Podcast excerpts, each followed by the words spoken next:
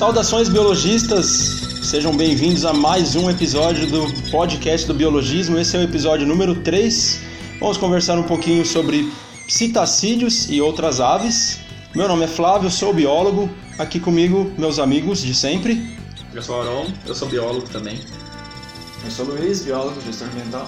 Os administradores mais uma vez aqui presentes. Hoje a gente tem mais uma convidada, daqui a pouquinho vou falar, apresentá-la. Antes, vamos falar mais uma vez para convidar a galera para curtir as nossas redes sociais, quem ainda não conhece, né? É, nossa página no Facebook, facebook.com/biologismo e a nossa, o nosso perfil no Instagram também, biologismo. No último episódio foi legal que a gente comentou que a gente estava chegando nas 20. A gente passou das 20 mil curtidas, né? Uhum. E nesse a gente está chegando nas 30 mil curtidas. Falta pouquinho, então quase lá, 29,600 alguma coisa aí. Tá um crescimento bacana aí, então a gente agradece aos fãs, aos nossos seguidores, aos nossos super fãs da página, né? Não sei quantos tem, mas tem bastante até. Não dá pra ver, né? Nunca imaginei que eu ia ter super fã. Pois é. ah, mas a galera participa bastante também, né? A galera participa bastante. Tem uma galera lá que é até conhecida nossa já. Já, já, já lembra uns nomes aí. Tem até gente. Minha mãe era tão super fã minha assim. Ah, não, a minha também não. É. Até porque às vezes fala de barata, de é, rato, e minha mãe não gosta muito disso. Meio difícil. Né? Bom, antes de apresentar então nossa convidada, vamos à notícia da semana, a notícia do episódio com o Ribas. Eu acho que eu vou botar uma vinhetinha nisso aí. Por favor. Notícia do Ribas vai chamar. Notícia do Ribas com o, o nosso menino locutor. Então vamos lá. Dente de animal pré-histórico encontrado durante pescaria no Rio Grande do Sul. O fóssil tem cerca de 20 centímetros de comprimento e foi encontrado durante uma pescaria. Segundo pesquisadores da Universidade Federal do Rio Grande do Sul, o dente é de um animal muito parecido com os mamutes, bastante comum na América do Sul. Os pesquisadores afirmam que se trata de um dente superior de Gomphotheridae, possivelmente do gênero Stegomastodon, animal muito parecido com o elefante atual. Com cerca de 2,5 metros de altura e 7,5 toneladas, esse grupo viveu durante o Pleistoceno, entre 2,5 milhões e 11.700 anos atrás. Detalhe interessante: a legislação brasileira proíbe ter fósseis em casa. Sabiam disso? Por isso, eles devem ser depositados em coleções científicas. Por enquanto, o dente do animal pré-histórico permanece na casa da família do pescador que o encontrou. Essa notícia veio da UOL. Isso aí. Patrocina nós. tá ferrado você não devolver o fóssil, porque ele tem que devolver mesmo. Assim, é diferente dos Estados Unidos, é. esse lugar Sei que você pega um fóssil e leva para casa e faz uma coleção de é, fósseis. Monitoria no, lá na USP dos dinossauros lá, os caras falaram isso aí. É, você tem que falar. Você tem que. Ou você pega e não fala para ninguém. Não fala nada, só que... Aliás, foi perto de onde eu fui viajar. Eu fui pro Rio Grande do Sul lá faz uns 15 dias e a gente foi pro litoral e foi perto de onde achou. Onde Essa cidade aí? É. Você podia ter achado, hein? Perto de Capão da Canoa, que eu tava lá. na praia. Tivesse ido pescar, tinha encontrado o fóssil. É. Fui só ver as garças lá. Bom, galera, então como a gente já comentou, é, o tema de hoje são os citacídeos e outras aves. É, a nossa convidada daqui a pouco vai explicar o que são psitacídeos para quem não conhece. Na verdade, todo mundo conhece, mas talvez não conheça pelo nome, né? Então, para dar uma introdução aqui, é, fazer uns comentários que eu acho interessantes nessas notícias, eu acho espetaculares. Inclusive, ambas são notícias que saíram no ano passado. A primeira é: Arara de Winston Churchill, aos 104 anos, continua xingando Hitler e nazistas. Eu acho isso sensacional, cara. É, Winston comprou a ave em 1937 e faleceu em 1965. Então, 53 anos depois da morte dele, a Arara continua xingando os Hitler e nazistas. Dizem que as frases, as frases favoritas dela são maldito Hitler e malditos nazistas. de acordo com informações, ela teria nascido em 1914, portanto 104 anos no ano passado, né? 105 agora, se é que ainda tá viva. Tá passando o George Tartaruga lá, né, mano, de Galápagos. Né? A disputa é acirrada, hein? Eu Difícil. Nem sabia que uma arara vivia tanto. Eu também não sabia, não. não, cara. Eu acho que ainda o George ganha por ser uma tartaruga. Né? É. Mas também não sabia que vivia tanto, não. Deve ser a força do ódio, né? Contra os nazistas. Provavelmente. A outra notícia que eu acho até melhor do que essa é uma arara, isso em Londres, uma arara de uma casa, fugiu da casa dela e há três dias os bombeiros tentavam pegar, os vizinhos tentavam pegar e não conseguiam. Até que ela foi para um telhado, um bombeiro chegou com todo cuidado, com carinho, disse que até mandou um eu te amo, I love you, e a resposta da arara foi fuck off. Sai daqui. Sai daqui, digamos. e aí outra coisa interessante dessa notícia, dessa, é, referente a essa arara, ela fala inglês, né? É uma arara inglesa. É de Até a Arara Londres, fala né? inglês ou não, né? Não. Aguenta aí que tem mais. Além dela falar inglês, que é a língua, digamos, nativa dela, bem entre aspas, ela falava turco e grego. Aí, ó. Vai brincando, a arara é poliglota, bicho. Ela te xinga em três línguas. Te xinga em três línguas.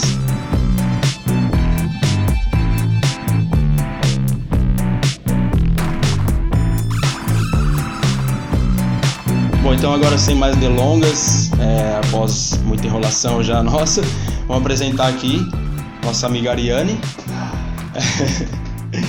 Primeiro, muito obrigado por aceitar o nosso convite. Seja bem-vinda e, por favor, apresente-se. Obrigado ainda, porque ela já assustou com três tontos falando. É, então, já- besteira, né? A gente trancou a ainda. porta para ela não ir embora enquanto não termina o podcast.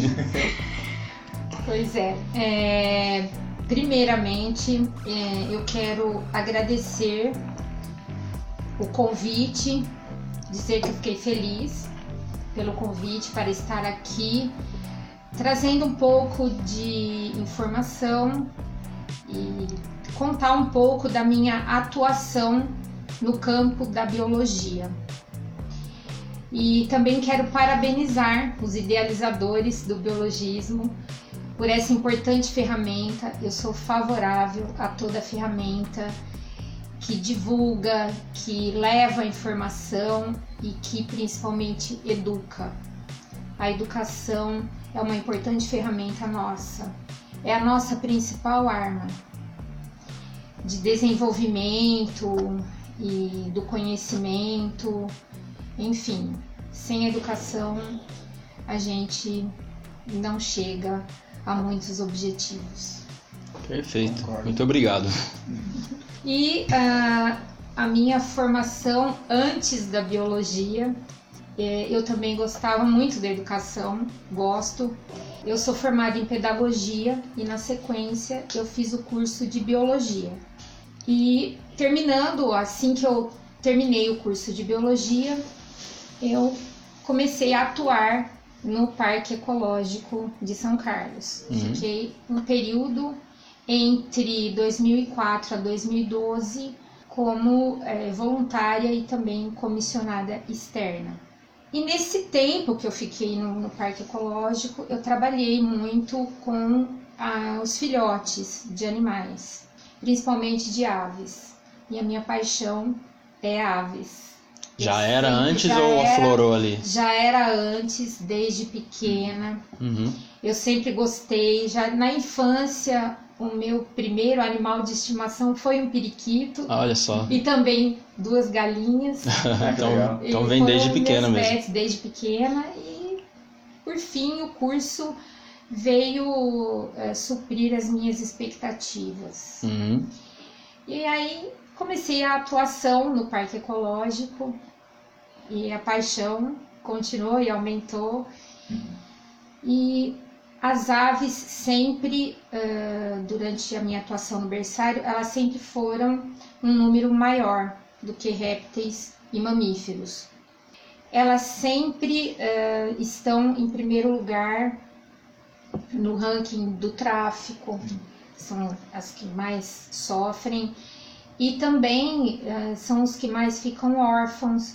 A Polícia Ambiental, eu, eu tomei conhecimento de um levantamento deles entre 2015 e metade de 2016 e 90% de apreensões e filhotes órfãos e aves de maus tratos, 90% aves.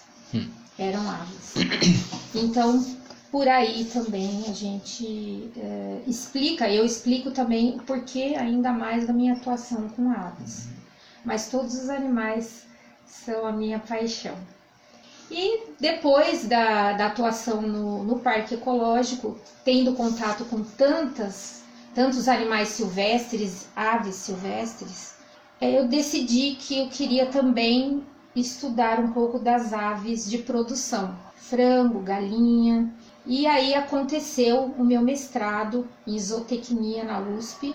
Eu estudei nutrição de frangos de corte, mas durante o meu mestrado eu também tomei conhecimento com um projeto do meu orientador, que era a criação agroecológica de aves, Ah, tanto bacana. frango quanto galinha.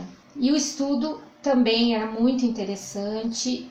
É, ele tinha um projeto para criar os aviários móveis, que é uma tecnologia voltada para o pequeno produtor e que, numa oportunidade, se os idealizadores do biologismo acharem adequado, eu- a gente pode combinar um bate-papo para falar sobre essa área, que eu acho muito interessante Também acho. requer informação, porque ainda a gente tem muita, muito mito que envolve, por exemplo, o mito do hormônio no frango. É, Pessoal, não tem hormônio em frango.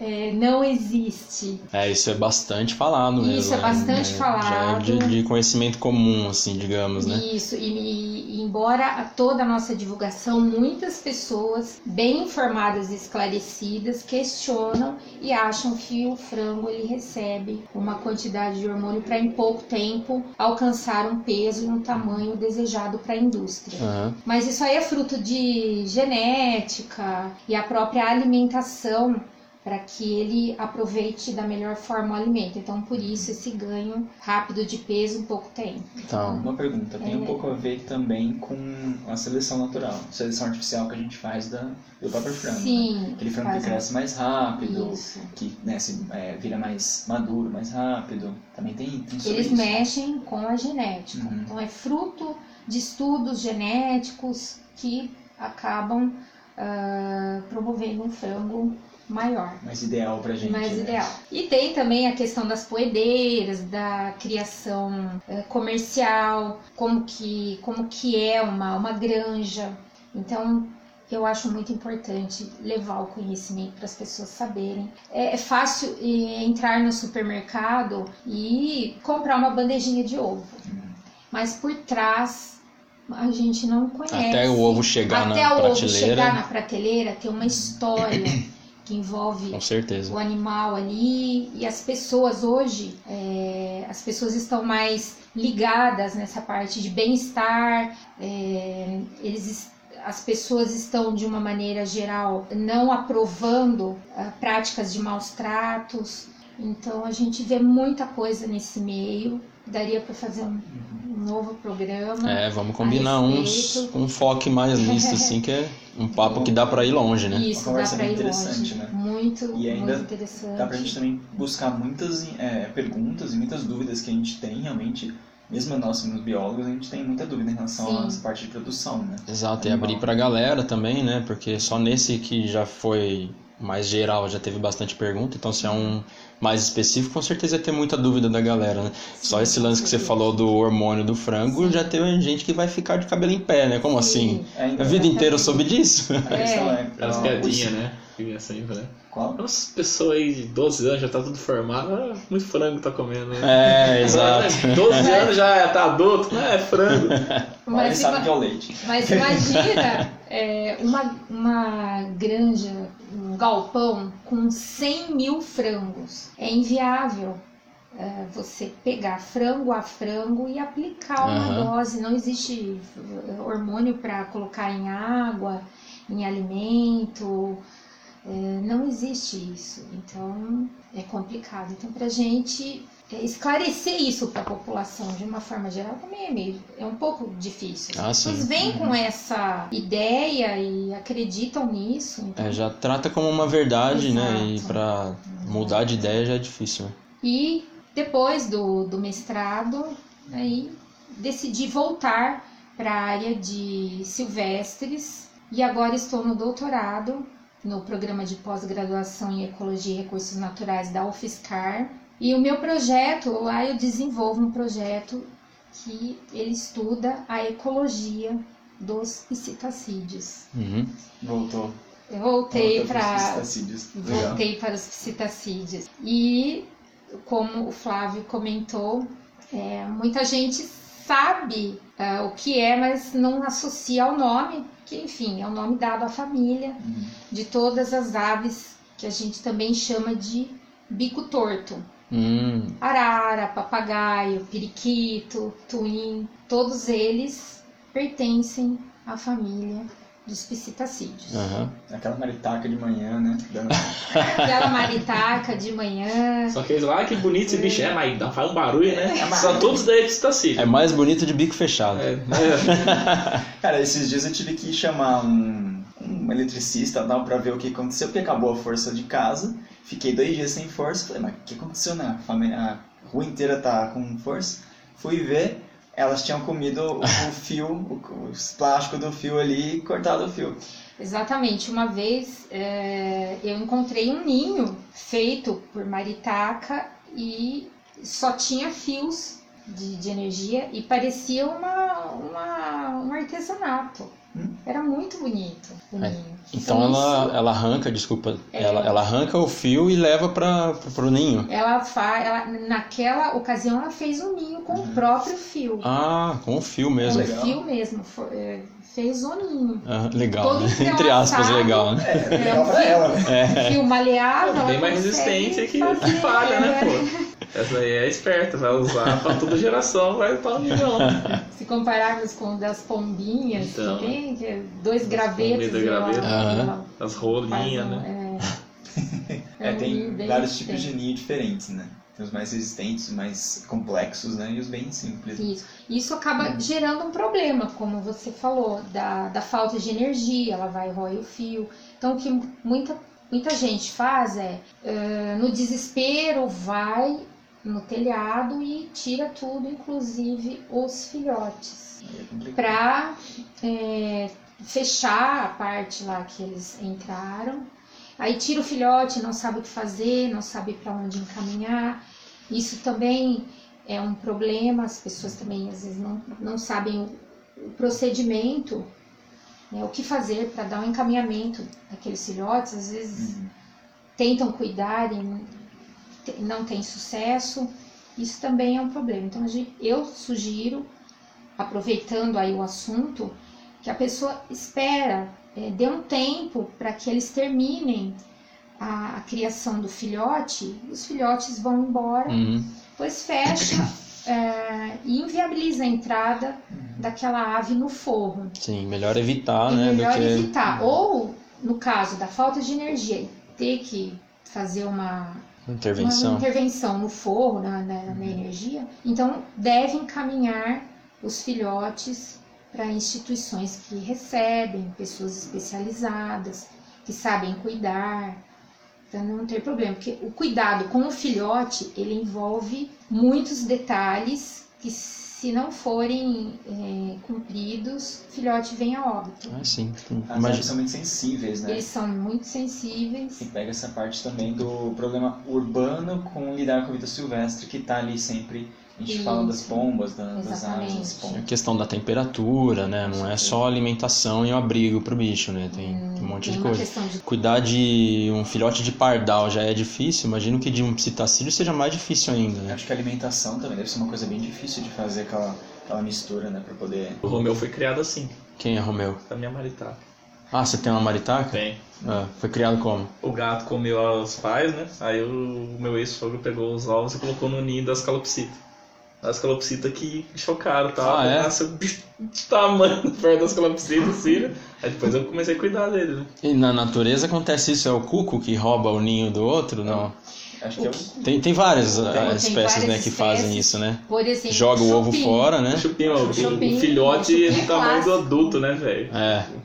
É, os pais criando um filhote que é muito maior do que ele, Né? né? Ele arranca os- joga os outros pra fora. Joga os Ele- ovos fora e bota o dele no lugar, Como né? diz, né? Mãe não vê filho, não vê. tá cuidando. E é engraçado com o tico-tico, o filhote é, é- Uhum. o chupim é, é maior do que o pai tico-tico, pai e a mãe. Então É, é, o filhote é engraçado maior ver que o pai, filhote é né? maior que o pai e a mãe sendo alimentado. Bicho burro, né? Esse cara não percebe. Ô Maria, que- por que, que você saiu aqui? Maria. Assistiu muito pica-pau, cara. Caramba. É amor, velho. É amor, né? É amor, Você chama né? de, você chama de burrice, é amor, mano. Pois é. É, e não vai chamar os bichos de burro na frente da Ariane. Aí vai Coitado, dar né? muita gente aí, o cara. pai Tico-Tico dele tá trombando as árvores com chifre, né, velho? Mas é isso mesmo. E cada filhote tem uma necessidade nutricional diferente. Então a alimentação que vai para um filhote de pardal é diferente daquela que vai para um filhote de psitacídeo, um filhote de pica-pau, Uhum. De um tucano e por aí Não é vai. só ir na agropecuária e comprar misturinha pra recém-nascido dar, exatamente. ou raspar ovo cozido, misturar com leite, né? Ah, e o clássico fubá. Fubá com água. né? Fubá com água, o pessoal. Papinho tá cheio, ah, tá alimentado, o bicho tá Tá explodindo, né? Sem valor nutricional nenhum. É, nenhum. Nossa, eu já vi gente que pega é, semente de girassol, um monte de semente, bate no liqui- liquidificador e dá pro bicho. Minha nossa. Ah, E fala, ah, o, o adulto come, né? O filhote deve comer também. Morreu, mas passa bem. É, quase isso. morreu. Pelo menos era pomba, né? Pomba come um monte de coisa, não tem problema. Até tem, mas. Tem problema? Vai ficar mas bravo, me- hein? mas Como é que mesmo é? assim eles têm Sim. uma alimentação especial. Essas papinhas comerciais alimentam bem filhotes de pomba. E pomba come até pedra, né? Então alimenta. É, Mas quando o né? filhote deve ser mais restritivo, assim, né? Não Deve ser uma coisa. Ele falou que come até pedra. Pomba, qualquer lixo tá lá comendo, né? O rato com asa que dizem. A Aliás, é uma expressão criada aí por um cineasta, Woody Allen. Ah, foi criada por nem ele? por um biólogo, nem por um veterinário ou de áreas. Mas essa história de, de rato com asas, eu acho que a gente também tem que rever ah, a nossa postura como ser humano e o que a gente está fazendo no nosso ambiente. Por que, que chamamos um animal assim de rato com asas? É, e Por quê? tanto o próprio rato. Tem É, ela Tá come, barata, que né? tem disponível, né? Se a gente joga lixo lá atrás por aí, vai comer, eu falo. Pois é, e no meu projeto de doutorado eu tenho visitado a mi- o meu campo de atuação são as áreas verdes urbanas, praças, via pu- vias públicas arborizadas e eu encontro com frequência muito lixo descartado da forma ir- de forma irregular. Então já encontrei de um tudo, é, fralda descartada, Nossa. é, garrafa, restos de comida, descartado em praças que poderiam ser utilizadas para um, um passeio, que ela entra como serviço ecossistêmico também o lazer. Então, que ambiente que a gente está oferecendo ali para a gente mesmo e para os animais? Exato. Não dá pra culpar o bicho de comer essas porcaria se a gente descarta essas porcaria, né? Pois é. É um ambiente urbano que deveria ser mais por um contato com a natureza, um, né, um lazer, uma coisa mais bonita e as pessoas é, tratam de uma forma complicada, né? Uhum. A gente diz. E ainda assim, pensa, você falou da fralda usada, né? Tem gente que acha que fralda usada pelo bebê, fechadinha ali, é, é reciclável. Pois é. Taca no reciclável. Você fala, meu, Meu Ah, Deus. reciclável, assim? é. Pois É é. com- Ciclar a cara deles não tapa. Mas realmente, esse é um problema que a gente tem que ver, rever, né? Os nossos espaços urbanos, como você disse. Sim. Uma coisa muito importante. E os espaços urbanos também, não só nesse aspecto do, do lixo, como também é, construtivo. Falando é, em aves, os aspectos construtivos é, têm ficado também perigosos para as aves. Uhum. É o caso dos muros de vidro, Sim. que frequentemente tem colisão de aves com esses vidros. Quem nunca teve uma rolinha batendo no, no vidro, né? Pois é. Infelizmente. Já bate sem ser espelhado, né? Imagina É, quando né? É, espelhado. bate na parede às vezes, mas mesmo assim. Naquele vidro da USP de São Paulo tava acontecendo muito disso, né? Que eles fizeram um muro bem grande, que era vidro, e tava morrendo vários, várias aves. E aí a solução foi colar uns adesivos de, de vários pássaros para sinalizar que tinha alguma coisa e dizem que diminuiu um pouco, assim. É, a visão das aves é muito boa, né, normalmente. Então Uhum. é legal pra dar aquele susto, né? É. A gente... Então, cuidado, né? Tem um pesquisador de, de Sorocaba que está estudando essas colisões e eles têm um trabalho recente publicado dizendo que realmente essas estratégias de colar adesivos, principalmente em forma de círculo, uns círculos brancos colados assim no vidro, reduz as colisões. Mas aí também entra a boa vontade do proprietário, Ah, que vai falar, vai ficar feio com, Uhum. com os círculos colados no muro. Mas o que, que será que é mais feio? O círculo colado ou a ave morta? É, exato. Mas aí que entra o design mesmo, é, pensando na parte utilitarista e ao mesmo tempo é, sustentável. né? O próprio design se torna uma Sim. coisa bonita e ao mesmo tempo funcional em relação a essa, essa segurança também, né? Com as aves e com outros animais que sejam. É, tem material que fala exatamente sobre isso e não só sobre a construção, mas também a iluminação que ela prejudica as aves, principalmente aves é, migratórias nas rotas dela. A iluminação depende é, da, da incidência, ela pode prejudicar. Especialmente porque tem parques, que, Isso. parques ou espaços que eram espaços de descanso, né? De, de é, parada, né? Aham. Dessas aves. E às vezes eh, a gente mesmo suprime esses espaços, ou como você diz, tem muita iluminação, vira um parque, alguma coisa que na, na vida noturna pra gente tudo bem, mas pra elas atrapalha demais, né? Sim. Isso a gente tem que repensar É, como a gente colocado. vai colocar esses lugares. Tanto que tem uma, acho que até umas áreas de conservação que fazem os espaços assim, né? Virou Sim. moda agora botar essas luzes verdes nas árvores também, né? Sei lá, à noite, tá aquele holofote verde mirado na árvore, assim, né? Nossa, eu fico imaginando no Natal, essas, essas épocas, Ah, deve ser. sofrer pra caramba. A Sim. praça daqui, pelo amor de Deus, tá parecendo um carro alegórico, bicho. A casa da frente da mulher tá mais que a praça ainda. É, tá. Meu Deus, tem uma mulher aqui que, meu, ela gasta mais que meu carro pra foto da decoração do Natal naquela porra lá. Ela se empolga. Se empolga. Aí pior que você chega tem uns 30 negros na foto da sua casa. Puta, invasão de privacidade, velho. Ah, ela, Ela gosta, gostar, mas, pelo amor de né? Deus, imagina você tá na tua casa vendo filme, tem uns manos tirando foto da tua casa, velho. Coisa chata. Mas então, e da mesma forma, né, que as pessoas é, acabam atrapalhando o ambiente da- das aves, a gente tem que pensar que nós invadimos também o espaço deles. E a gente tem que ter a consciência de que a gente precisa conviver com eles, saber conviver com os animais. Uma até da- das propostas da minha pesquisa é exatamente voltada para essa parte de arborização. Voltando na, na pesquisa minha de doutorado, a ideia é estudar a ecologia dos piscitacídeos e por que os piscitacídeos não poderia ser outra ave e tudo mais. Bom, eles são muito importantes. São 344 espécies no mundo. Imagina quantos papagaios. 100 delas na América do Sul e 84 no Brasil. Nós temos muitos piscitacídeos e muitos ameaçados. Eles estão perdendo o habitat. Por causa do tráfico também, né? É, E por causa do tráfico também. O tráfico, bom, para a gente ter uma ideia, o tráfico de animais silvestres é o terceiro maior do mundo. Só perde para drogas e armas. Pra vocês Então, verem, né? Muitos ameaçados. E o que, que a gente pode fazer? Então, tem várias alternativas.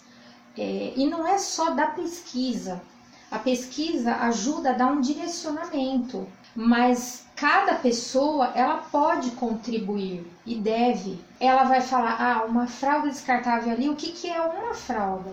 Mas se todos pensassem assim, como que a gente ia eh, sobreviver? E é Então, bem isso, né? Uma fralda, infelizmente, contamina todos os outros as outras pessoas que jogaram Isso. lixo corretamente, é, fizeram. É, exatamente. aí é realmente difícil, né? É difícil. Então, não só a pesquisa, mas também cada pessoa buscar o conhecimento e não ter preguiça de buscar informação. O que ela tem hoje é muito fácil. A gente encontrar informação com um clique. Você Sim. tem um acesso ali à, à informação, saber procurar uma informação adequada, é, rapidamente ela Uhum. consegue esclarecer e dar um encaminhamento a- ao lixo, por exemplo. Sim. É muito legal também que eh, as pessoas eu vejo que às vezes têm medo de perguntar. Sim. de estar erradas ou de levar um, um fórum, não alguma coisa, né? E é tão interessante você ver que você pode perguntar na internet e as pessoas vão te responder de alguma Sim. forma. né? Ou várias respostas diferentes para aquela- aquele problema, né? Aham. Aquela solução. Então, é bem interessante é, incentivar isso, né? Sim. É muito legal, realmente, como você falou. É o mais importante, né? É, mas eu acho que além. Desculpa, eu acho que além da preguiça que você falou, que as pessoas têm de pesquisar, ainda rola muito preconceito de da pessoa já tem uma ideia formada, Sim. ouviu falar de uma coisa 10, 15 anos atrás, 20 anos atrás. O tataravô ali. É, e aí aquilo ali é uma verdade absoluta pra pessoa, sem querer ficar batendo na mesma tecla, mas o lance que você falou do hormônio no frango, muita gente vai, não vai acreditar. Fala, não, ah, tá puxando a sardinha pra algum lado aí, tá ganhando alguma coisa com isso. Né? Facilita. Porque, porque é assim, quando a pessoa duvida, ela não simplesmente questiona, né? Ela já acusa, né? A pessoa de algum, alguma, coisa. Não é simplesmente, será que isso é verdade ou não? Pô, vou pesquisar pra ver.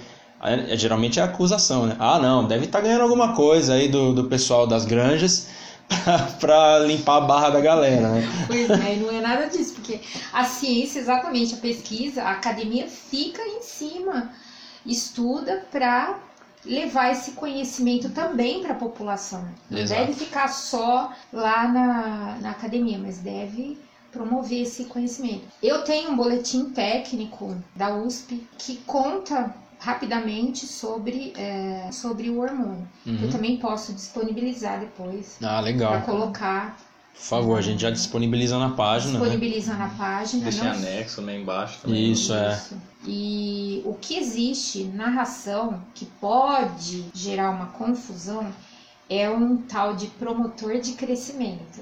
Aí o pessoal fala, olha lá, hormônio. Ah, é hormônio, isso aí. hormônio, É. olha aí. É um nome chique é para um nome hormônio. chique para hormônio. e não é. O promotor de crescimento, ele é um suplemento que ajuda a ave a absorver o melhor dos nutrientes, Uhum. ela tem uma maior eficiência na alimentação. Então, ela aproveita da melhor forma o alimento. É isso que é. É, não tem nada a ver com hormônio. Uhum. E o, esse boletim eu acho interessante disponibilizar para tirar Ah, é qualquer ótimo. dúvida. Com Sim. certeza. E de uma universidade que tem um conceito é, respeitada. Sem dúvida. E eles não iam ah, divulgar um boletim assim É. duvidoso. Aham, por interesses por terceiros, né? interesses de terceiros. Ah, não, com certeza.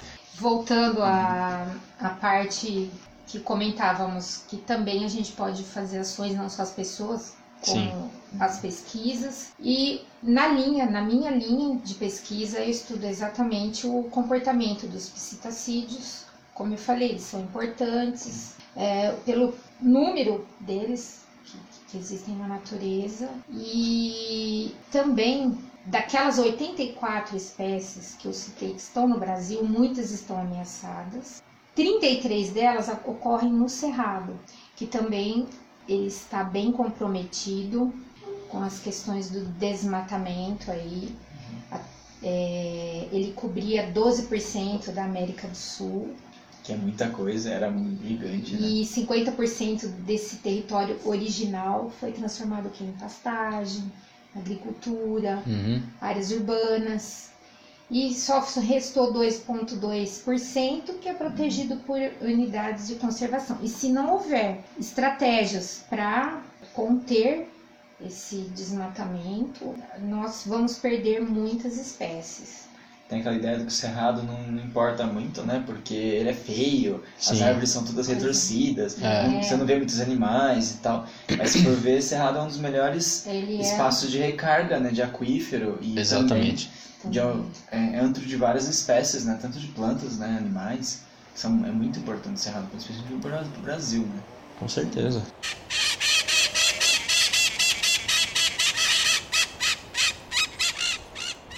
Nessa daí dá pra puxar uma pergunta já, né? Que ela falou das espécies dos pistacídeos, né? Sim, Hum, verdade. pode falar. Dá pra puxar uma pergunta. O Natan Souza perguntou o nosso menino das borboletas. É o Dirceu Borboleta. Desceu borboleta. Ele perguntou se as aves são separadas em espécies geográficas, subespécies igual aos outros animais. Sim, é, as espécies elas transformam em subespécies. O que, que acontece? Então, o que é uma subespécie? Então, a espécie todas estão vivendo no mesmo lugar. Com o passar do tempo, por questões, por exemplo, de geografia, elas acabam se isolando. E esse isolamento, ele acontece ao longo, pode acontecer ao longo de várias gerações. E de forma que as espécies que foram separadas, elas não têm mais contato. E o que, que acontece? No, nos locais onde elas se isolaram, depois de tanto tempo, de várias gerações de isolamento, é, pode acontecer mutações e aí vão surgindo as subespécies. É, em psitacídeos existe também subespécies, que é o caso de um periquito, periquito, vou falar o nome científico, Brotogeres Sanctiomai sanctiomai. Ele vive no sudeste da Colômbia, na Amazônia brasileira, até o sudeste do Peru e o nordeste da Bolívia. E ele tem uma. É, essa subespécie ela apresenta a íris branca, diferente do Brotogeres sanctiomai taka, olha, Takatsukasae. Deram uma caprichada no. Aí, cara, Olha, esse aqui eu trouxe a colinha. Também. E ele ocorre no, na bacia do Baixo Rio Amazonas. E ela tem uma íris mais escura. E a diferença dela, ela tem um. como se fosse uma pequena máscara amarela no olho. Ao passo que o Brotogeres anterior, que é uma outra subespécie, ele tem a testinha amarela. E elas conseguem então, se cruzar entre si ainda, ou já está muito.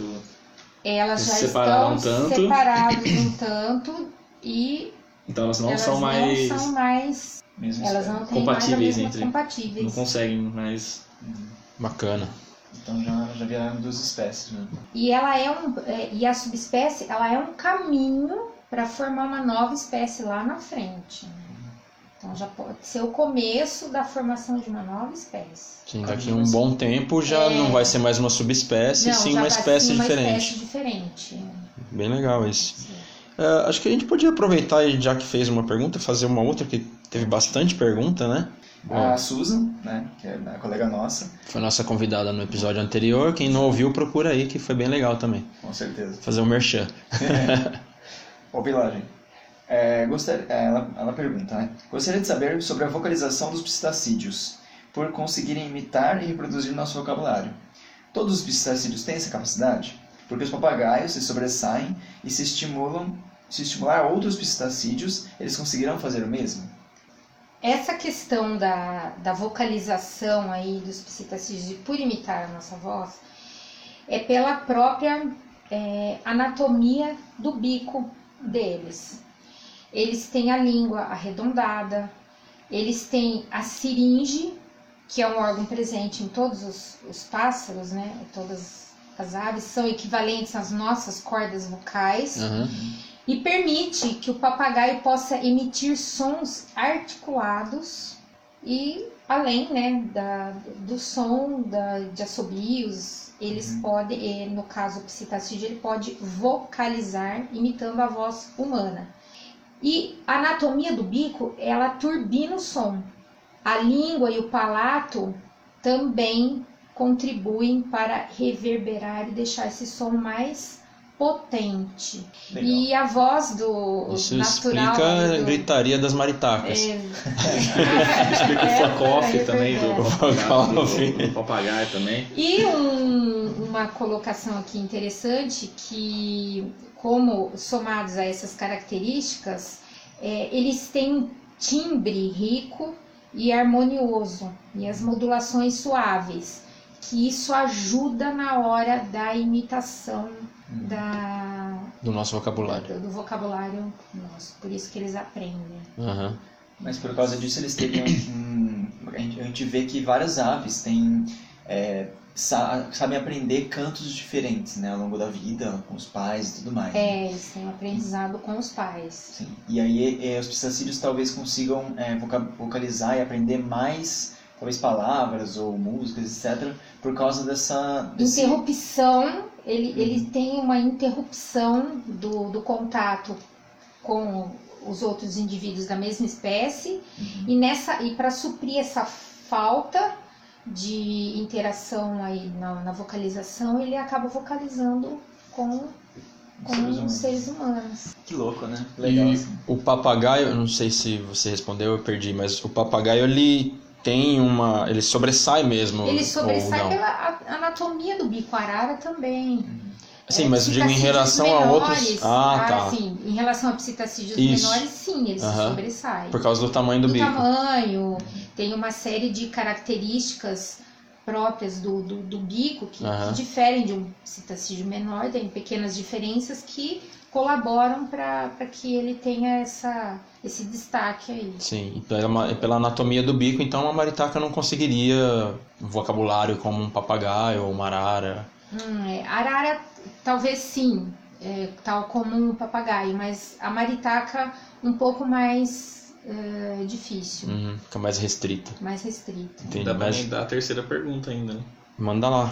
Você falou que eles têm essa capacidade de, de reverberizar os sons. Uhum. A Lauren Richter, uma amiga minha lá de São Paulo, perguntou. Ela falou que ela tem um papagaio. papagaio é o, é o demônio, assim. É um, é um pincher com asa, o papagaio dela.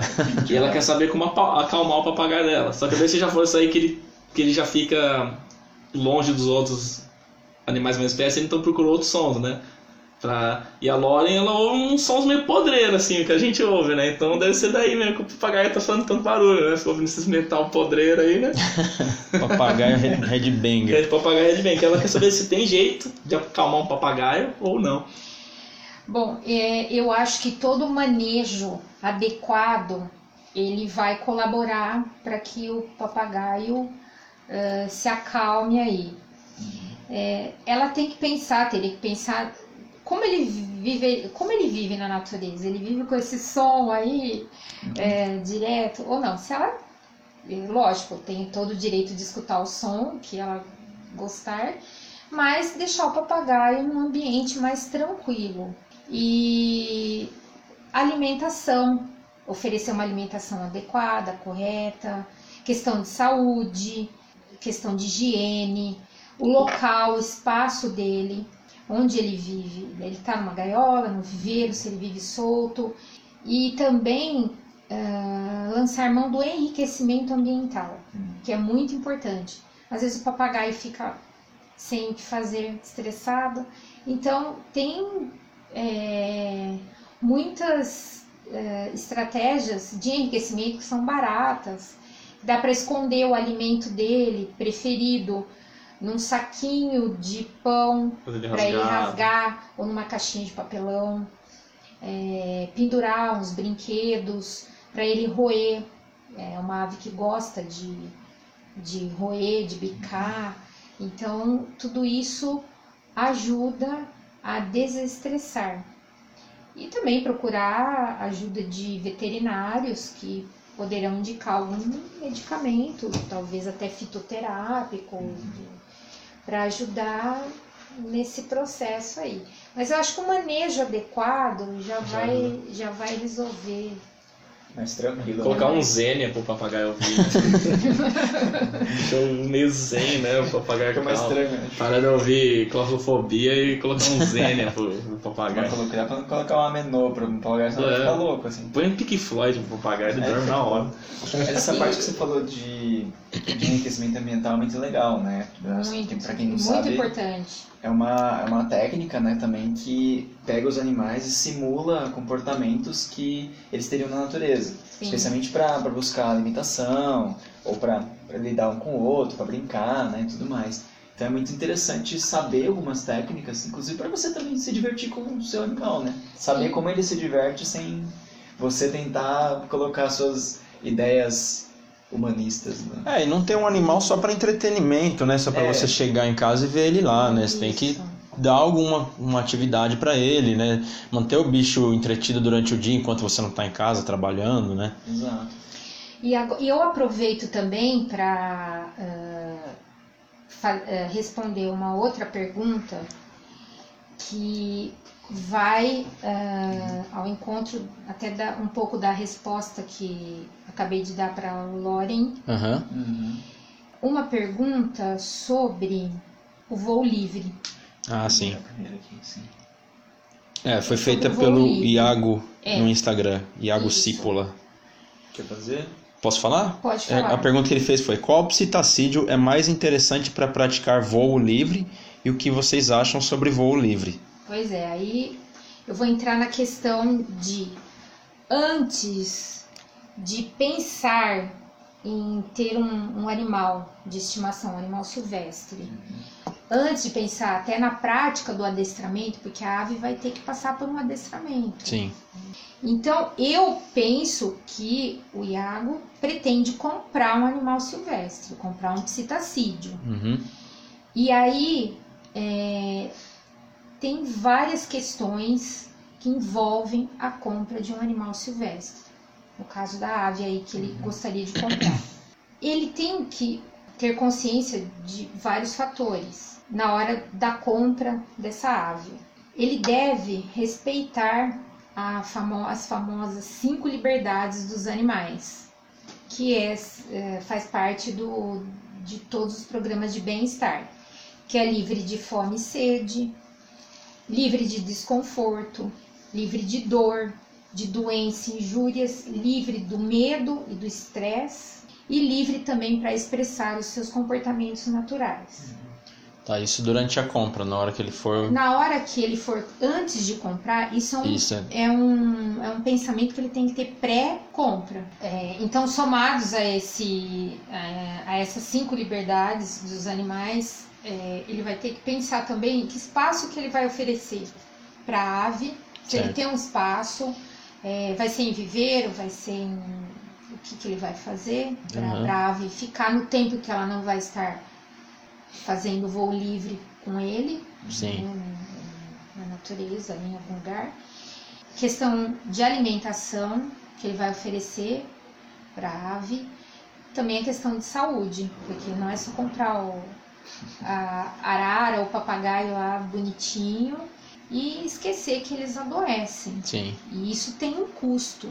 Custo de veterinário, de medicamento. Não é qualquer veterinário que Não cuida é- de ave, Também né? não é qualquer veterinário. e a questão de que respeito também, o custo de Sim. respeito que você está pegando animal que é, já é, né, tão diferente, já é, é silvestre, já ele já não está no ambiente que seria Exatamente. certo para ele, né? E ainda você coloca ele para fazer voo livre, treinar, ele deve ficar né, daquele jeito. Pensar também, lembrando lá do, do início do, do programa do Churchill e da Arara de 104 anos, Aham. pensar que psitacídeos Vão te enterrar. são longevos. É, Eles vão te enterrar. então, a pessoa está preparada para assumir esse compromisso. Gerações. Mas gerações, É. ó, a ave vai. é- é- são aves longevas aí. É um filho, né? É um filho, talvez até mais. Ah, Mas é. É, Não um cachorro, né? Que Uma 10 inde- anos vai precisar. É. virar. Virou avô da criança. é, Mas falou, virou já, já pegando a arara 104 anos, ela, ela passou bastante a expectativa de uma, de uma arara em cativeiro? Ou foi mais ou menos aí? Não, passou um pouco. Pô, foi por. Ah, é, Recordista. É, É recordista. que é a arara do Churchill, né? É, Normalmente em cativeiro seria, seria quantos anos mais ou menos? Papagaio 50, sei lá, arara um pouco mais, uns. mais- pouco mais, 60, 70. Tá, a arara tá ansiando, então. mais, Tá fazendo É. tempo extra aí. mas. é, Tá sem Tá pena até, É uma né? Tá, tá assim, mesmo. aproximadamente. Na reportagem fala que ela já tá bem sem pena, assim, tá bem. tá tudo. É isso. Só faltava tá bonitona ainda, né? Tá vermelhado. Tinha que ser estudado, bicho. Parece que tá tipo osa, né? Mas tá com liquidificador, a arara, coitado. Ela passou por aqueles, aqueles testes na época, né? De longevidade. E a arara tá novinha, assim. Pois é. E também é, saber da onde que ele vai adquirir, fazer aquisição dessa ave. Isso é muito importante e eu vejo muitos problemas, porque não basta é, você ter uma, ah, eu vou comprar de um determinado criador que tem uma nota fiscal. Mas às vezes a nota fiscal, ela não garante que o animal está completamente legalizado. O que, que acontece? Muitos criadores, para ter um criador, ele passa por vários processos de licenciamento até chegar na licença de operação. Uhum. E o que acontece? Muitos criadores, antes de ter a licença de operação na mão, ele acaba vendendo a ave e até com uma nota fiscal. Então a pessoa compra e fica sossegada. Mas numa eventual denúncia e de uma investigação, acaba a pessoa acaba tendo um problema porque a ave não é legalizada. Igual o pessoal fala, ah, eu comprei de criador. Beleza, mas não é legalizado. Você não tá Então. pegando da natureza, mas. Sim. E a questão também do estresse do animal, né? Ele já sai do criador, vai para um, pra um dono, entre aspas, né? Vai ali para um outro ambiente que é estressante. Aí acontece todo esse problema, às vezes vem, vem a polícia ambiental, pega o Isso. animal, Exatamente. leva para um aquele lugar né, que às vezes é temporário. Isso. Às vezes a- a- o próprio animal vem a falecer pelo pró- próprio Sim. estresse, né? Exatamente. Tem Então é casos. difícil. é, e eles são aves que se apegam muito aos donos. E cortar esse vínculo é prejudicial para a ave. E por isso que é bom, é aquela famosa frase que o barato sai caro. Aí a pessoa que economizou na compra ou até comprou baratinho proveniente de tráfico vai ter um problema futuro muito maior. Uhum. E hoje a Secretaria do Meio Ambiente, de Infraestrutura e Meio Ambiente, ela tem um, um link que elenca os criadores e as- os estabelecimentos comerciais aptos para venda hoje. Então eu tenho também o endereço que eu vou deixar disponível também Ótimo. para vocês Uhum. que é num clique a pessoa tem a relação de, de onde ela pode comprar é, essa ave. E é muito importante também, como você mesmo disse, a pessoa realmente pensar muito bem em ter um animal, nem que seja um cachorro, um gato, um Claro. Com certeza. É, é muito importante o porquê. Às vezes compra para pro filho, porque é porque é pequeno, tá, é bonitinho, mas depois, ó, como você falou, pô, um papagaio. Ah, ele é legal quando a criança tá ali. Depois a criança vai embora, você vai ter que cuidar do papagaio durante 60, 70 anos. Sim. E aí? Exatamente. Você tem realmente esse pensamento a longo prazo? Ou o animal vai, depois que acaba, vai embora, sabe? É, é assim. aquela velha história, não dê animais de presente, né? É, não é Deixa legal. que cada um se vira, cada um, porque é uma responsabilidade pro resto da vida, né? É, Eu acho que adotar é muito mais legal. Claro. Pra citocídios é mais difícil, né? Mas só- É, você não vai lá na, no mato adotar uma arara, né? É, esse adotar tem um É. aspas meio grande. Mas falando isso, eu nem sabia que os- o pessoal usava pistacídeo pra voo livre. Eu pensei que pratica- pra praticar voo livre. Arara, né? Acho que Então, mais é, arara, né? Arara, Mas eu nunca vi, eu pensei que era mais falcão. Falcão, falcoaria, né? É, eu nunca vi. Araria, será? Então, é Araria. quando eu vi a pergunta do Iago, eu Achei também estranho, estranhei. nunca Falei, mas. Voo livre com araras. Aí depois eu pensei, ah, acho que com araras devem, Com devem arara, fazer. sim. E outro detalhe muito importante é aonde ele vai fazer essa prática, né? em que ambiente.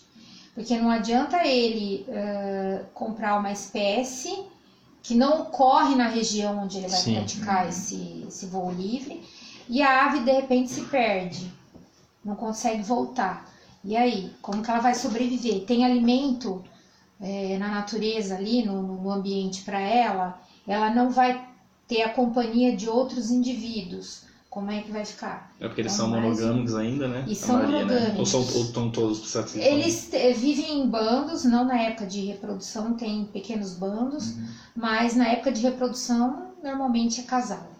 E é verdade que ela que eles escolhem um, parceiro pra vida É, inteira? eles São. escolhem um parceiro. Então se morre um, aí eles não vão mais. Ou aí eles procuram outro. É, até podem procurar, mas tem aquele processo de demora, né? Não é assim tão rápido. Aconteceu um, é, um fato no sul que um, é, dois papagaios, entrando aí na, na questão do homossexualismo, existe, existiu nesse caso em psitacídio, e eles é, formaram um casal, dois machos. Uhum. Só que era desejável que, é, como era um criador comercial, ele queria que reproduzisse. Que reproduzisse. Então a estratégia foi, é, ele separou o, é, as aves, mas mesmo assim eles ouviam né, a vocalização do outro e não se interessavam por, por, outros, fêmeas. por fêmeas.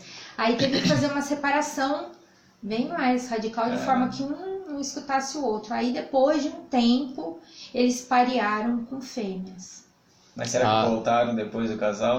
Aí, Que ia ser sacanagem, né? Tô pensando. É, Aí você não acredita no amor, ó, se liga nos pistacídeos aí, cara. Essa É, história, né? exatamente. Hoje em dia o pessoal nem sabe mais o que é monogamia, bicho. É, Essa juventude. Eu represento a Associação dos Ornitólogos Frenéticos e estou observando pássaros. Ornitologia é emocionante. Vamos para mais uma pergunta ou que você quer falar mais alguma Vamos outra falar coisa? então que, aproveitando, é, se a ave é. Toda ave é treteira e territorialista. Ah, essa. Pergunta da Lídia. Isso. Isso. É, em geral, sim, incluindo os psitacídeos, porque eles disputam território, disputam fêmeas. Então, ah, é, é normal acontecer essas. ah, até os embates territorialistas aí. Então, é, é comum no mundo animal. Aí. São mais físicos ou mais vocais? Assim? Tem vocal, tem físico. As batalhas beatbox, assim, né? Tem umas aves se, se rasgando ali, tipo, Ai, meu Deus. freestyle. Os freestyle das, É a ave, araras. é psitacídeo Eminem, né? É engraçado, você falou de, de territorialismo, de aves treteiras, né? E geralmente brigam por fêmea, né? Por, por parceiro sexual. Isso. Mas tem um. Eu não sei que, que espécie que é, não é psitacídeo.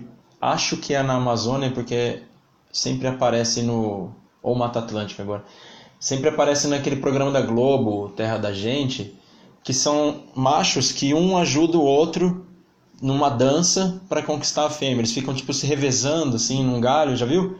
Vi, né? Fica um pulando do lado. Mas se ou, é um macho, é, eles ficam. Talvez eles. Eu não sei se é uma ficam competição. comp- Eu acredito mais na competição para a fêmea eleger. Ou um deles é o rufião, né? Ou do que um auxiliar o outro nesse. É, eu não sei. Bom, a não ser que eu tenha feito alguma confusão, mas nessa reportagem alguém dizia que era. Eles estavam. Tinha um, entre aspas, líder, né? O macho o alfa, vamos dizer. É. E os outros, como uma forma de praticar o, a corte, a fêmea, acabavam ajudando esse macho alfa. Isso que é brother, hein, velho? Isso que é. Tá aprendendo ali, tá ajudando. Agora, não eu sei se é- será que tinha o macho alfa e os ajudantes com outro macho alfa e ajudantes para conquistar a fêmea? Como é que será? É, que então, é? agora eu tô com informação faltando aí. Mas é uma coisa legal pra gente ir atrás, né? Ver É, tem vamos procurar e, e que colocar na página. hora do- na conquista. É tipo aqueles caras, aquele meu amigo ali que quer ficar com você, só o cara tá atrás do É. assim, né? Não dá muito certo Quem nunca coisas. fez isso com plausibilidade? Pô, chega naquela menina lá pra mim, por favor. Ah, bom, você respondeu a da Lídia. Falta duas perguntas só, na verdade, agora. Então, bom, essa próxima pergunta ela foi enviada pelo Instagram, pelo arroba Jardim da Nina, que é da Ana Cláudia Serra. E a pergunta é: o que fazer para afastar pombas do quintal? Tenho receio que passem alguma doença para minhas cachorras. Acho que bastante gente tem essa preocupação, né? É, cidades grandes tem muita pomba, né? Acho que vai Tem passar até o- pulga, né? pô. um, um, um rapaz que trabalha com a gente que ele tava com esse problema também. Tinha uma vizinha que jogava umas sementes lá e dava pomba pra caramba. É, e eu ele não sei se é teve um- verdade, o pessoal fala que pomba dá pulga nos cachorros. Não sei se é verdade isso aí. Ah, não sei se é questão da pulga, só, só da pulga em si, né? Minha avó falava, ah, pomba vai trazer pulga pros cachorros. Mas você já viu É. o cachorro pegando pomba no meio do ar, assim? A A pomba Pandora. tá saindo correndo, você lá, pá, pega a pomba. Pô, infelizmente, se a pomba tiver alguma coisa, pode Vai- ser vai- que tenha ou não. pode transmitir, né? Transmissão. Será que... Bom, é, já vou então puxar a questão nossa, do- dos seres humanos, do lixo, mais uma vez. E falar que eu é, tive acesso a um boletim, a um parecer técnico da Sociedade Brasileira de Infectologia, que saiu em julho de 2018, que eu também vou deixar é, disponível para consulta.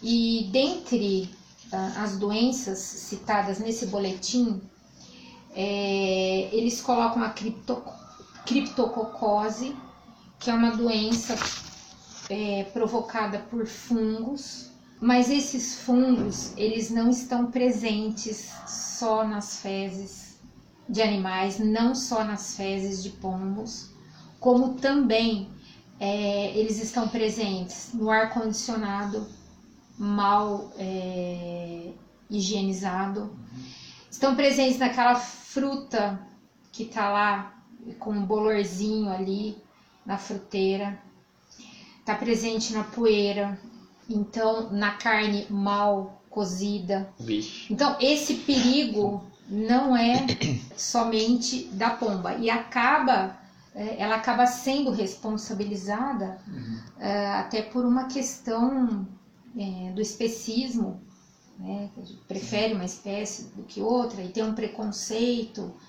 E esse, é, eu acho esclarecedor esse parecer técnico que eles falam que é, não é motivo é, para tanto receio assim das pombas que a eliminação delas não garante, não tem estudo científico que garante que se eliminar pombas a doença vai também ser diminuída ou eliminada. Aham. Mas é claro que ninguém é obrigado a gostar do- do- da pomba no quintal. Mas ela tem estratégias para espantar, lembrando que matar é crime ambiental. Então a pessoa ela tem que pensar em estratégias para espantar. Ela, tem, ela não é obrigada a gostar, mas ela tem o dever de respeitar. Respeita, espanta. No próprio, nesse próprio parecer técnico tem alternativas é, que eles sugerem de como espantar. Tem várias. É, tem o pessoal que pendura CD, tem é, sacos plásticos pretos amarrados assim em bambus alto cano para espantar do telhado. Aquele lance do alvo. Já viu? Do alvo, eu não É vi. tipo um banner pin- com um alvo pintado, um alvo colorido pintado que diz que confunde as pombas, desorienta elas e Tá. aí elas acabam saindo do lugar. Mas assim, é Isso uma pra mim coisa. Parece que a pomba vai, vai direto no alvo, assim, sabe?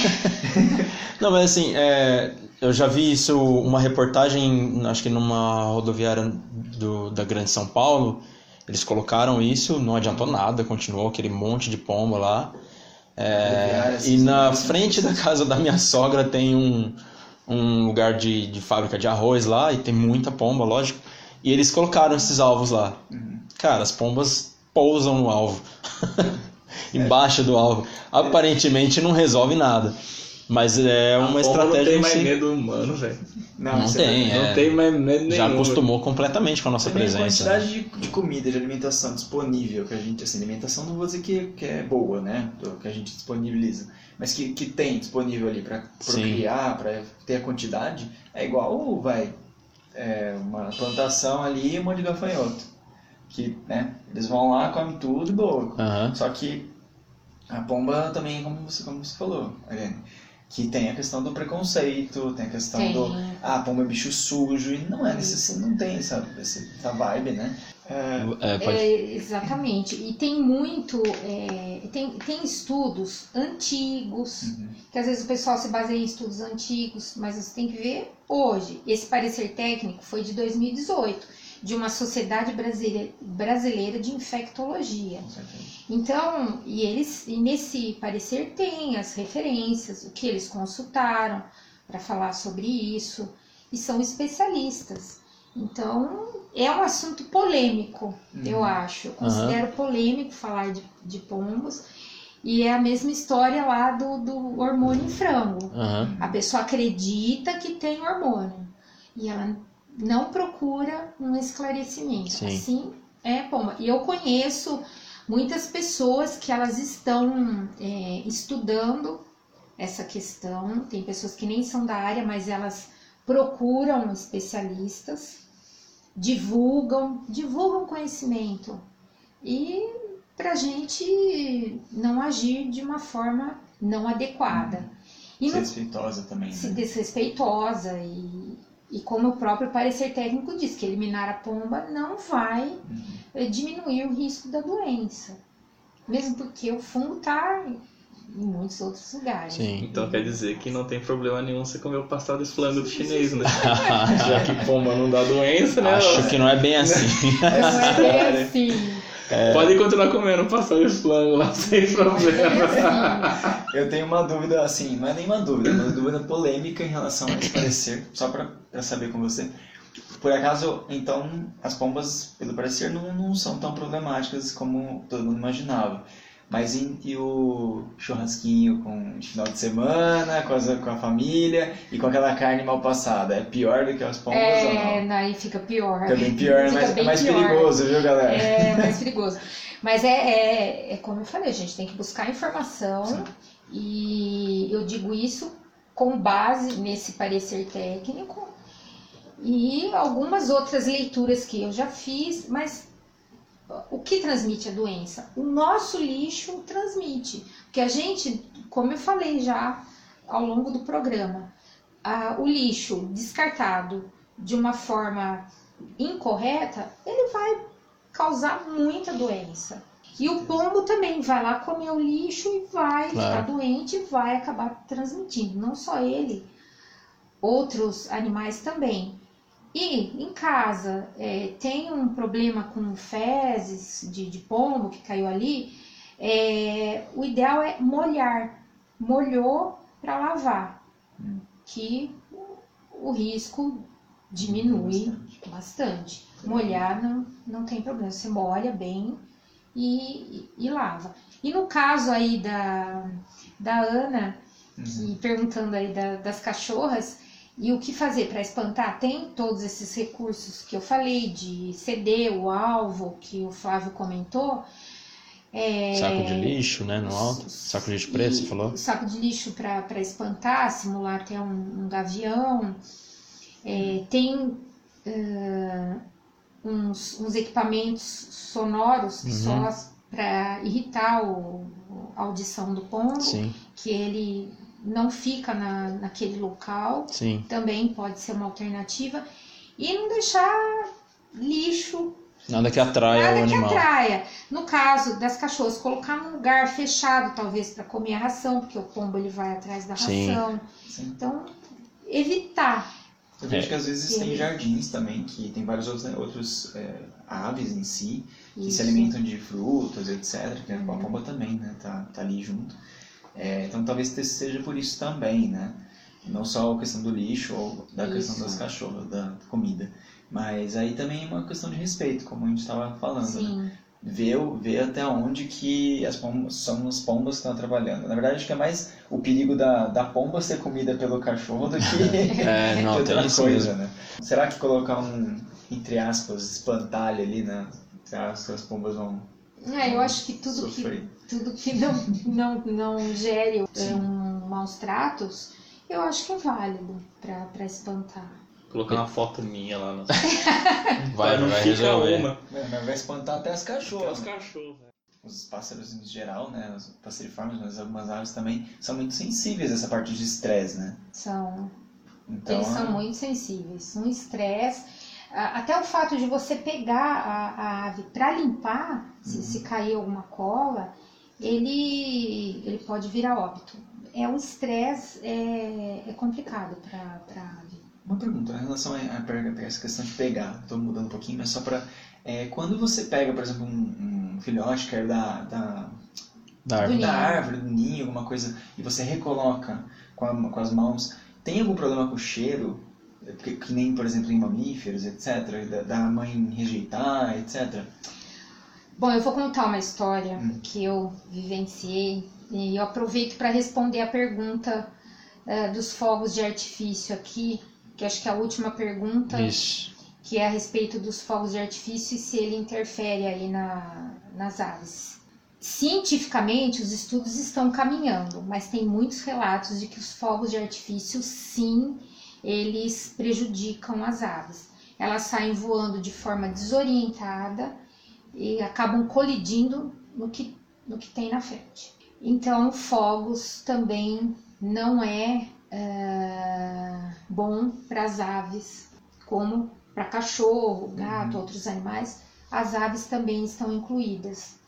E aproveitando aí para responder a sua pergunta, é, eu tive a experiência com essa pombinha é, Zenaida auriculata. Ela sempre fazia ninho em casa. E numa determinada época era Copa do Mundo. E os jogos aconteciam no final da tarde. E elas estavam com um ninho em casa, já com dois filhotinhos bem bem Desenvolvido já. bem- não, bem filhotinhos mesmo, ah. sem pena. Nossa. Sem, sem Tinha acabado. Tinha acabado de nascer. Ixi. Teve um jogo do Brasil e muitos fogos de artifício na- no entardecer. É mais pelo barulho, né? Que dá aquela. E ela saía do ninho num desespero e não, vol- não retornava para o ninho. Então eu ajudei, tirei os filhotes, coloquei em aquecimento. Eles têm que ter uma fonte externa de calor. Só um paninho não resolve, porque a ave, ela nesse período de vida, ela não consegue ainda regular a temperatura, ela perde, então ela precisa do calor da mãe Calor ou da um mãe. calorzinho de uma lâmpada ou de uma bolsa térmica. E eu dei esse suporte durante a noite e pela manhã, acordava às 5 horas da manhã e colocava os filhotes no ninho e eles voltavam a, a cuidar. Então Ah, não, não teve ela problema. retornava ao ninho. retornava ao ninho pra, e continuava. Nesse caso, Uhum. não teve problema colocar a mão e colocar no ninho Mesmo sem pena, sem. tipo, mesmo bem- sem pena, sem nada. Ah. Mas o, o que acontece é, às vezes o ninho, ele não tá bem confeccionado. Então a pessoa devolve pro, pro ninho e o filhote, não é que a mãe joga ele, mas ele cai novamente. Pela própria estrutura do Ah, ninho. entendi. Tem alguma Então, brecha. Tem alguma brecha, alguma coisa que ele acaba caindo. E a pessoa fala, ah, é porque pôs a mão e pa- os pais jogaram.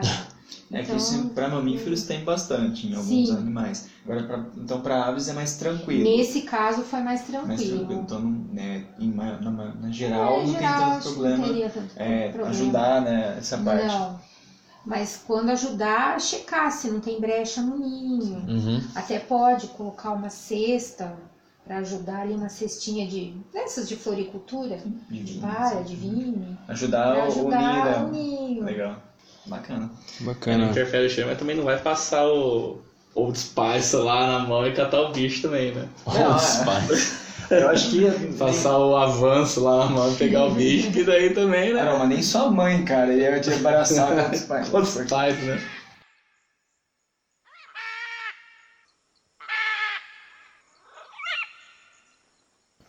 Ah, bom, Ariane, você pode falar um pouquinho pra gente sobre o seu projeto?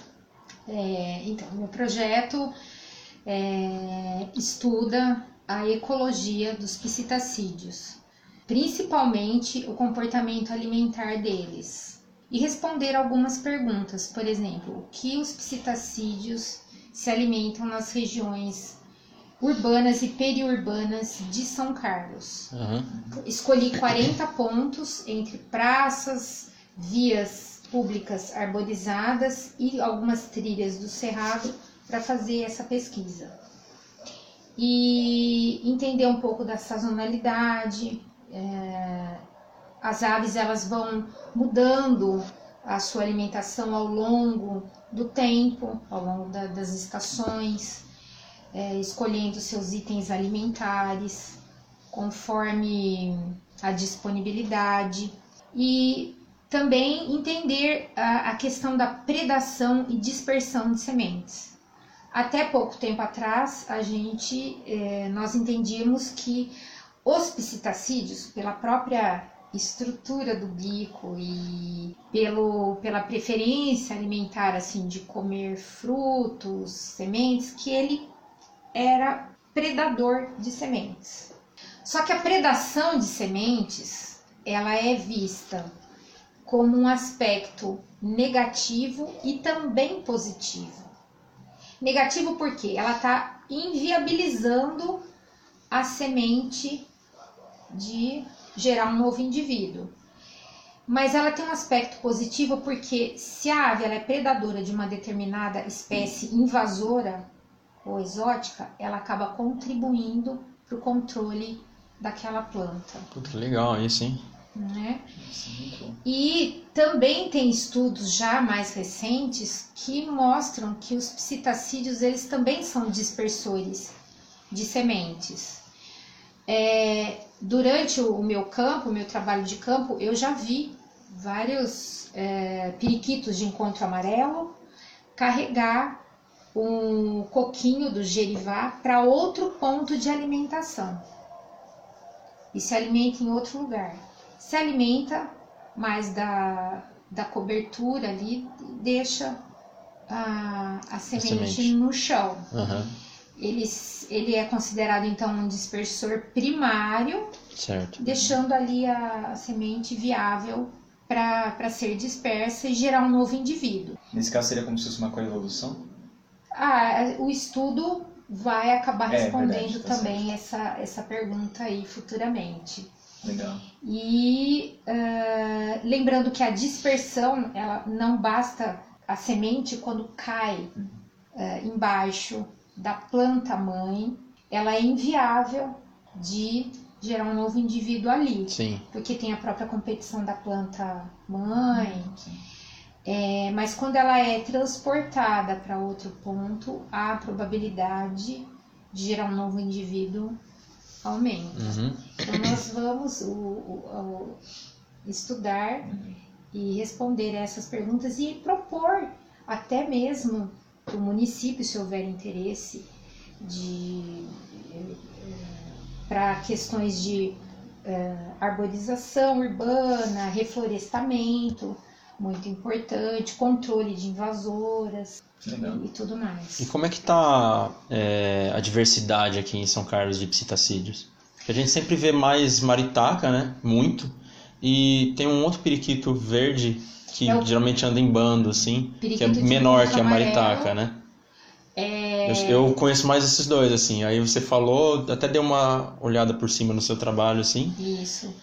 Mas o, o objeto são mais de duas espécies. Você citou a maritaca, ela entra no Aham. estudo. O periquito de encontro amarelo. O tuim e o papagaio curica. Aham. Que eu já ouvi a vocalização na região da UFSCar. E muito provavelmente ele deve viver por ali em algum Sim, momento. uma área bem arborizada, é uma né? área, lá tem muita área arborizada e provavelmente é, vai em algum momento eu vou conseguir a observação. E o alguns- twin também, o Ah, pequenininho tem também? também. É, eu vi alguns papagaios lá na- perto do Cerrado mesmo ali. E o periquito rei. Periquito rei também. Que legal. o periquito rei, tem observado que nas cidades é mais comum a maritaca e o periquito de encontro amarelo. O tuim em menor, menor número. E a, o periquito rei tem uma, ele tem uma cabecinha laranja. Por enquanto eu só tenho visto nas áreas de cerrado, assim, mais nas trilhas Sim. na cidade é pontual, assim. Ainda não dá para afirmar é, nos locais se ele estava de passagem ou se realmente ele fica ali, porque o trabalho de campo está no início ainda. Eu tenho ainda um ano, mais de um ano de coleta de dados. Mais de É um ano. interessante, né? Porque a questão do, da pesquisa do forrageio de cada animal desse. Isso. Então, de cada espécie, né? Então, realmente, talvez eles, o forrageio deles seja mais longe do ser humano, entre aspas, né? Seria legal Isso. pensar assim. E também é, tem muito. O estudo é muito importante porque, por exemplo, a arara azul de Lear, ela se alimenta do licuri. Quando ele eh, não, não, tá, não está mais disponível, ela vai se alimentar do milho e acaba sendo uma praga. Então, conhecer né, outros itens alimentares para propor um manejo adequado aí pode contribuir para que os produtores não fiquem aí com é, descontentes com, com a arara e disponibilizar outros plantios e outros itens em questões de reflorestamento aí. É, não é à toa que elas estão se é, predando, entre aspas, né? se alimentando do, do milho, né? É Isso. porque ela falta Falta alimento alimento. É, e aí tem essa disponibilidade ali, né? É igual, sei lá, vamos dizer, um, um urso panda. Se não tiver uma flor de bambu, ele vai. É, Na verdade, eu não sei se ele vai se alimentar de outra coisa. mas- como se fosse se ele se alimentasse de alguma sim. coisa, né? Um cultivo, alguma coisa.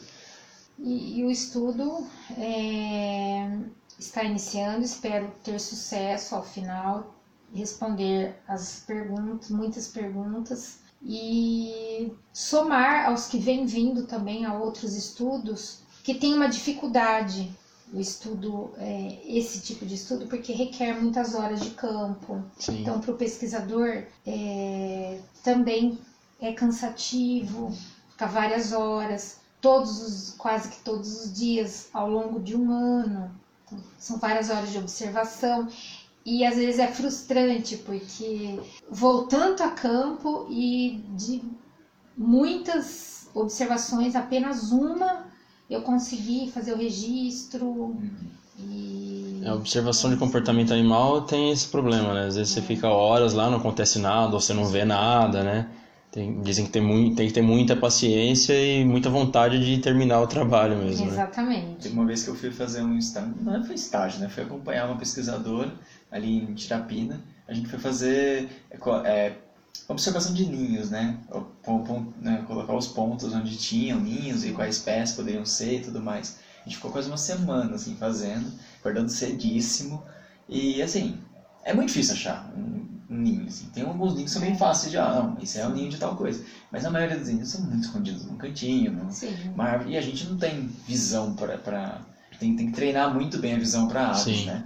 Inclusive, eu queria perguntar: eh, você recomenda eh, esses grupos de observação de aves?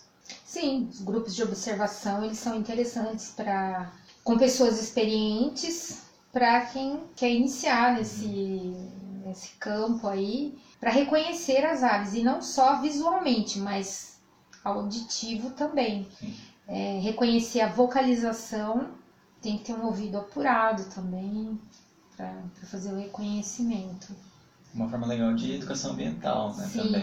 Sim, sim. Respeito e ver também, ah, essa ave se alimenta de, desse tipo É. de coisa, né? Não é uma técnica invasiva, né? Você só está observando mesmo. É bem legal. Bird watching, né? que hoje é uma prática que, comum e muito valorizada, Uhum. exatamente porque não é uma, uma, uma prática invasiva, Porque tem campeonatos Faz- internacionais, né? contribuição é de fotos, Sim. o pessoal fotografa, Legal. é muito interessante. Fazendas que têm áreas é, de preservação, eles podem também receber esse, esse turismo aí Sim. e ganhar dinheiro Exato. também. um turismo ecológico, né? É, o turismo ecológico. Respeitosa e ainda também, de forma sustentável. respeitosa e sustentável. É, coisa que tem que crescer bastante, é uma atividade que a gente pode incentivar bastante, né? Uma educação ambiental, levar uma criança lá para de repente já desenvolver um gosto por aquilo. Geralmente criança tem essa curiosidade com animais, né? Sim, Gosta de ver. Se a gente já gosta, uma criança, então mais ainda, É né? mais uma criança que nasceu na fazenda ali, tá sempre todo dia. Ninguém melhor que ela pra É. saber todos os bichinhos, os lugares, É, a planta, etc. exatamente. Onde estão, né? Então é muito legal, assim, esse conhecimento. acho muito importante. Bom, então é, tem ainda o seu centro de, de reabilitação, que é o seu, seu projeto, né? Tomara que dê certo, a gente super apoia. É. Fala um pouquinho sobre ele, por Pois favor, é. sobre a ideia. Eu tenho um projeto para criar um centro de reabilitação de animais silvestres em São Carlos. E esse projeto já existe há um tempo, mas é um projeto que ele fica eh, transitando entre o fundo da gaveta e o- a parte mais de cima da gaveta. Aham. Então ele está numa fase assim de movimento agora, de ir mais para, para cima da gaveta. E eu espero que 2020 ele possa sair de fato da gaveta e se concretizar. Certo. E é um projeto que tem o, o objetivo de receber animais é, órfãos ou debilitados, principalmente aves, por conta já de que os próprios números da Polícia Ambiental mostram que aves sempre sofrem mais injúrias A maioria, né? e são a maioria, e ah, dar o encaminhamento, fazer a re- reabilitação e devolver para a natureza. Legal. E é um projeto que também ele engloba a educação ambiental que a ideia é trazer escolas exatamente, como você falou de da criança estar presente no momento da soltura, Isso é muito lindo. ia é. ser muito Além de ser bonito, é uma coisa que mostra, que dá, cria aquela sensação de pertencimento também, né? sim, Ela tá, ela tá Sim, ali no meio, exatamente. vendo e tá- cria histórias, né? Essa é É. a melhor parte. Você viu É. daquele do chimpanzé? Que saiu esses dias os vídeos? Ele foi soltar, ele voltou pra abraçar. Ah, é um vídeo. É um- É, é- ele é antigo. É, mas ele é da, daquela. novo aí. Da Anne. Né? Isso é. É muito Ela volta, é- abraça a mulher, assim, tipo, vai embora muito louco. O serviço dela foi absurdo. É, é É. um projeto que é, surgiu com, com a ideia é, de outras pessoas que sugeriram e até temos a, a- uma OCIP criada para facilitar recebimento de recurso Sim.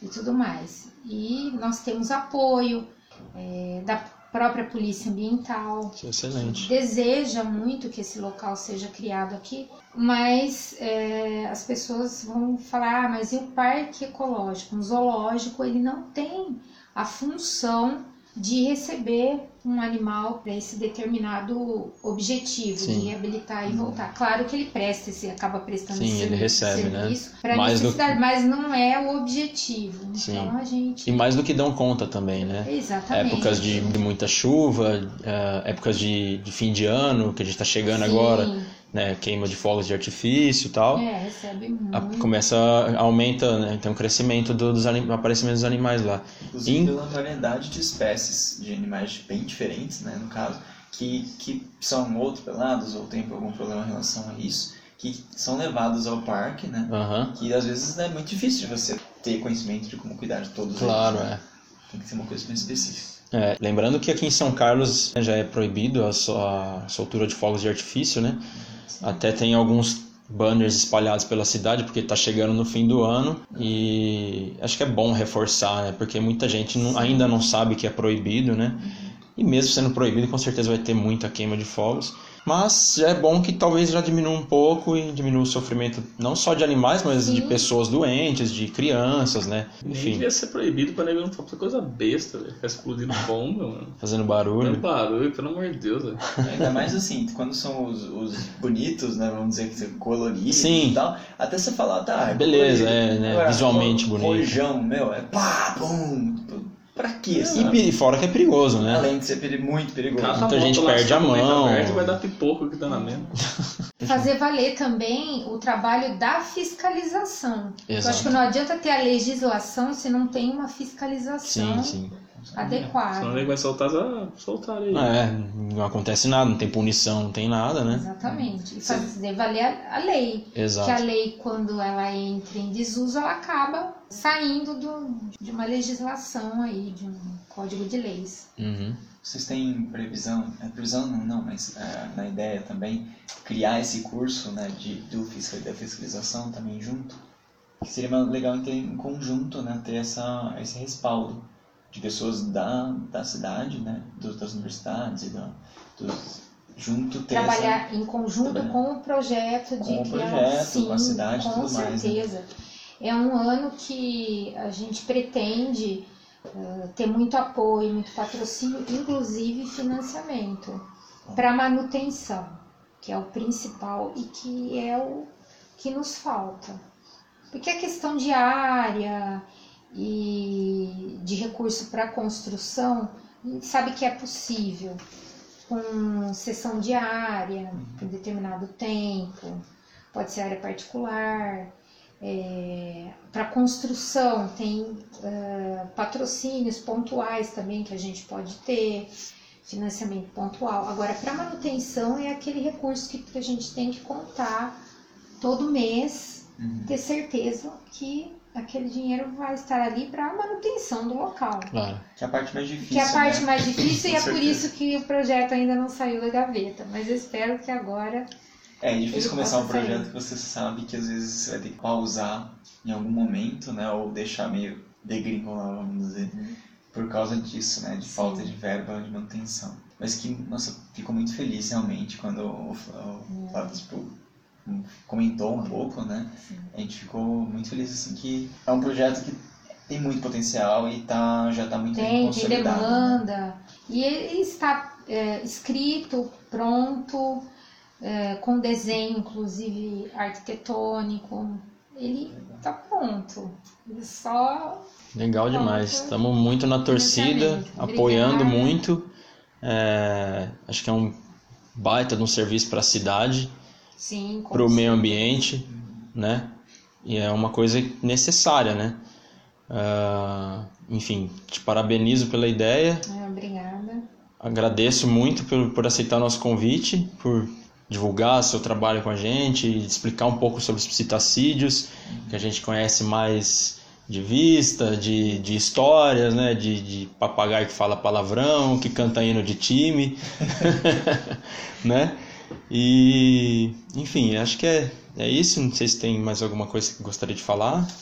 Bom, para finalizar, eu quero agradecer mais uma vez a oportunidade, reforçar que eu fiquei feliz pelo convite e parabenizar vocês por esse programa. Acho muito importante esse, o que vocês estão fazendo. Sei que não é fácil também e que continuem. Eu espero que venham outros episódios aí no, do biologismo. Parabéns. Já conheci o Flávio é, da época do Parque Ecológico, foi um excelente estagiário. Obrigado. E os meninos também, com certeza, se está junto com o Flávio, tem é, uma grande dedicação aí na, na carreira. E já são, né? Já no início e serão profissionais é, excelentes. Bom, muito obrigado mais uma vez. Quer falar alguma coisa? A gente agradece com certeza, foi uma honra é, passar esse, esse tempinho com você, né? Mas que deu abre muita cabeça realmente, não só pela conversa, mas pela presença, pela, pelo carinho todo que tá, a gente passa também. Né? Foi um episódio bastante esclarecedor, né?